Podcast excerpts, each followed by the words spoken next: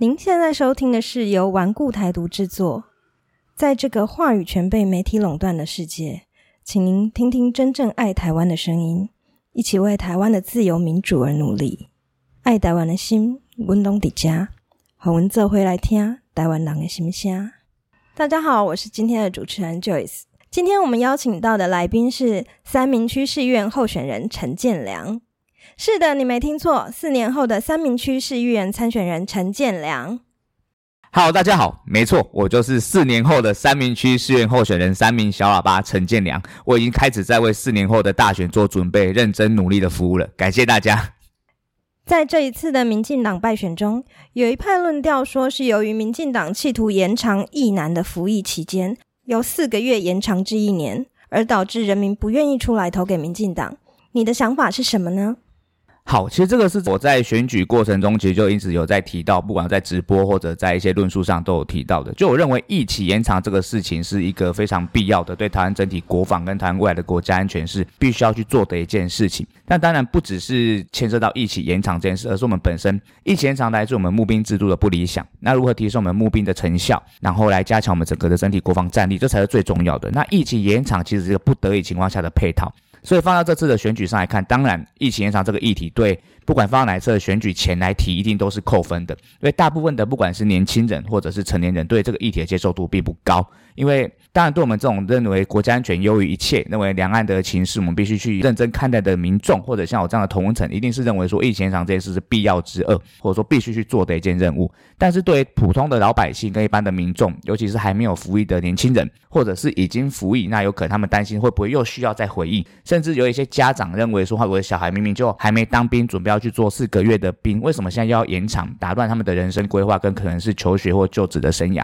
这对政府都一定会有所抱怨跟。所谓的不满，所以这个议题不管放到什么时候来讲，选举前、选举后，绝对都会是被反对党或者是大部分民众所拿来做一种对政府不满的一个抱怨。所以我认为说，这次的选举跟这个疫情延长这个政策有没有关系？我认为绝对是有，但它不绝对不会是主要的。毕竟我们政府到目前为止。我们看得出来，国防部跟我们的政府单位都朝向把疫情从四个月延长为一年的方向去做规划，但其实都还没有一个定案出来。但民众已经有这样的预期心理，认为说这看来就是一个可能会未来会发生的事情。但我想哦，我还是必须告诉大家说，选举是一时的，但是台湾的国防安全跟台湾的未来是永续的。我们提到为什么要把疫情延长，但最终的原因是因为中国对台湾的武力不断的增加，他们对台湾的武力威胁。那尤其在中国二十大之后，有武力犯台的机会变高。假设台湾在目前兵力明显可能在募兵情况没有那么明朗、没有那么好的情况下，兵力不足的状况必须要先解决。但提到的为什么现在反对恢复成一年？其他认为说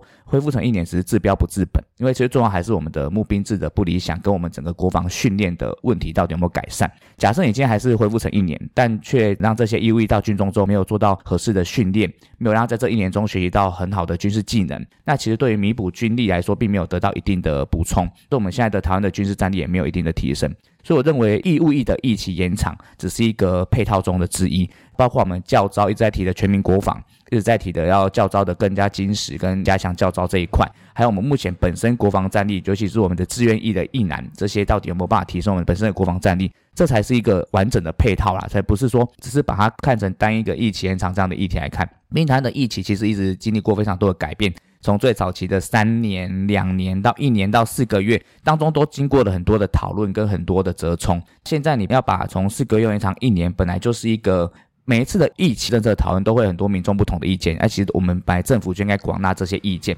在最终下这个决定的，就像我们国防部长在咨询的时候曾经讲的，目前是台湾两岸局势可能最严峻的时刻，可能是台湾受到所谓的国防威胁最大的时刻。那我在这个时刻我们没有办法做出一些改变来调整我们的国防战力的话，那其实对整体的国家安全是非常大的影响。所以希望民众在讨论这个议题的时候，不要只看到眼前。我知道这很难，尤其在这一次的选举当中，可以看到说执政党的挫败来自很多对民众对于眼前现况的不满。但假设可以再有一个更好的沟通过程，或有一个更好告诉民众说为什么你要这么做，然后再来执行这样的政策，我想这样会把你对我们现在执政党的伤害降到最低。那还是回到那句话，就选举是一时的，你一些政策的推出对选举的伤害是难免的。但你如何在这个选举之外，你让民众可以感受到政府对这个国家是认真看待这个国家未来的，而不只是好短线想要为了选举，然后就放弃一些政策的推行。我认为这样的政府反而是不负责任的政府。投给民进党，两岸变战场，你的想法又是什么呢？投给民进党，两岸变战场这句话，其实在这几年来一直在每次的选举中，好像都是中国国民党或者是亲中势力他们会拿出来作为一个宣传或者是一个抹黑的手段。那事实上，今天不管是国民党执政或民进党执政，台湾做随时处于变成战场的威胁在，因为罪魁祸首就是对岸，就是中国的政府。但中国国民党他不会去挑这个方面的事情，他反而会觉得两岸就是要和平，两岸甚至要走比较轻中的路线，那避免战争危险。但过去的事实证明说，不管你跟对岸怎样的谈判，怎样的去妥协，他对台湾从来没有放弃过武力威胁这一块。尤其在二十大之后，尤其在习近平他在国内的地位又再次的连任之后，他对台湾很明显的武统，可能就只是他未来的必要的选项之一。那只在这几年，我们台湾必须要做好的，反而是。面对战争的准备，我们台湾做好的不是我们要避战而不惧战，但台湾很多的亲中势力或很多把投给民进党、两边战场这句话放在嘴巴上的，他们其实都是一种投降主义、一种逃避的心理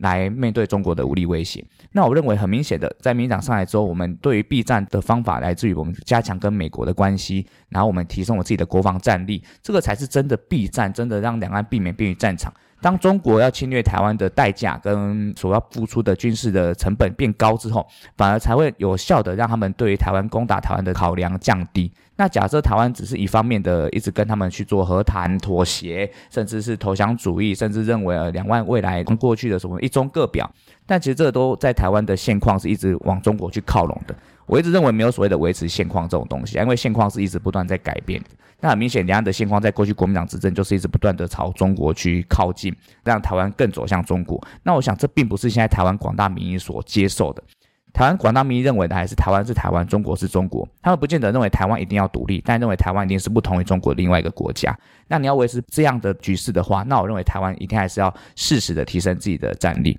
那很明显的。投给民进党跟投给国民党，哪个有机会让台湾维持一个独立的个体，维持一个民主自由的国家？那我想明眼都看得出来，过去国民党执政的时候是如何放弃台湾的主权，是如何愿意牺牲台湾的主权跟一些民主的体制向中国靠拢，去换取一些经济的利益或者外交的空间。民进党上任之后，不管是过去阿扁时代，或者是蔡英文政府时代，他在外交上都做很多努力，来凸显台湾的主体性，来凸显台湾的主权国家的重要性。或许在每次的选举中，民众的接受度不一定。但我认为，在现阶段，台湾人他不可能接受台湾被统一，不可能就台湾被统一的情况下，你就要面临说，有可能中国有武统台湾的一天，这是不可避免的局势。我们不会主动的去刺激中国，我们不会主动的去挑衅中国，但我们还是必须要随时做好避战的准备。所以，不要害怕台湾变成战场，而是如何让。台湾在有一天变成战场的时候，我们有最好的抵抗的实力，我们有最好让中国付出代价成本的机会，让中国它真的武统台湾的决心会降低，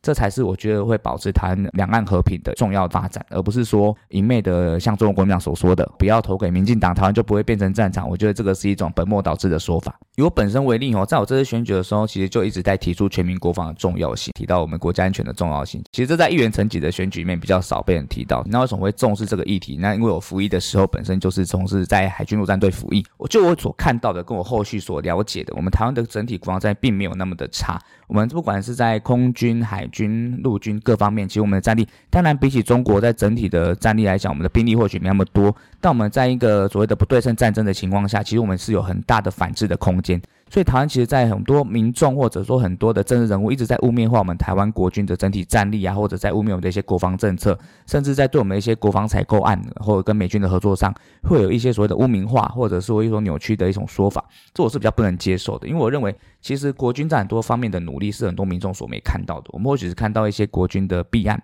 或者一些国军的一些训练上的不足的部分。确实，很多国军的一些这个方面，我认为都有需要改进的空间。但其实，在台湾的整体战力跟面对中国武力威胁犯台的情况下，我们其实是有一定反制的能力的。所以，我认为一直把。票投民进党，台湾变战场这句话，其实也是在低估台湾的国防战力，也是在对我们这些辛苦在前线保卫国家的国军弟兄，或者很努力在为台湾的国家安全、国防安全做努力的这些国军弟兄，一个很不尊重的说法。因为其实他们的存在，正是为了避免台湾变成战场。那今天不管你是投给任何一个政党，他们都必须要做好这样随时打仗、随时要保护台湾的准备，而不是应该把这样的一个国家安全的议题放到我们每次选举来做一个超短线的抹黑啊，或者是一种为了让民进党。不慎选而一个操作性的说法，我认为这比较不公平啊。其实刚刚聊的这些议题，在我这次的选举过程中，其实也都一直有在谈。那虽然这次很可惜的没有机会说来当选，在这次选举中就有获得为家乡服务的机会，但未来我还是会持续在我的家乡就三明区这边努力的经营跟付出。那假设大家对我个人或者对我刚刚所谈的议题，或者对我过去到底参选前提出了什么证件，或者未来还有什么想要跟大家聊的东西，很欢迎大家可以到我的服务处，一样在三明区北平二街一百二十六号，就是我竞选时候的办公室。未来四年我也继续在这边蹲点，继续在这边生根，继续在我的家乡来努力打拼跟经营。希望在这四年可以累积更多的能量，也可以让更多人认识我，让更多人接受我。很希望在四年后，我就像刚刚主持人讲的，我是四年后的三明区市员候选。我从现在开始就已经努力在为四年后做准备。我相信四年后的我会是一个更值得大家来肯定、更值得大家来支持的一个候选人。那也希望大家可以利用，不管是透过《顽固台独》这个节目来认识我，或者是透过我的粉砖三名小喇叭陈建良，或者希望透过更多的管道。来更进一步认识我，都很感谢，都很希望大家可以让更多人了解陈建良是一个什么样的人。虽然这次的选举结果不如预期，但我并没有因为这样而气馁，我反觉得这就是我自己努力不够，我还有需要进步的空间。那我会更加的用心，更加的充实自己，希望在四年后可以获得大家的肯定跟支持。感谢大家，谢谢顽固台独，谢谢。今天谢谢建良的受访，谢谢大家。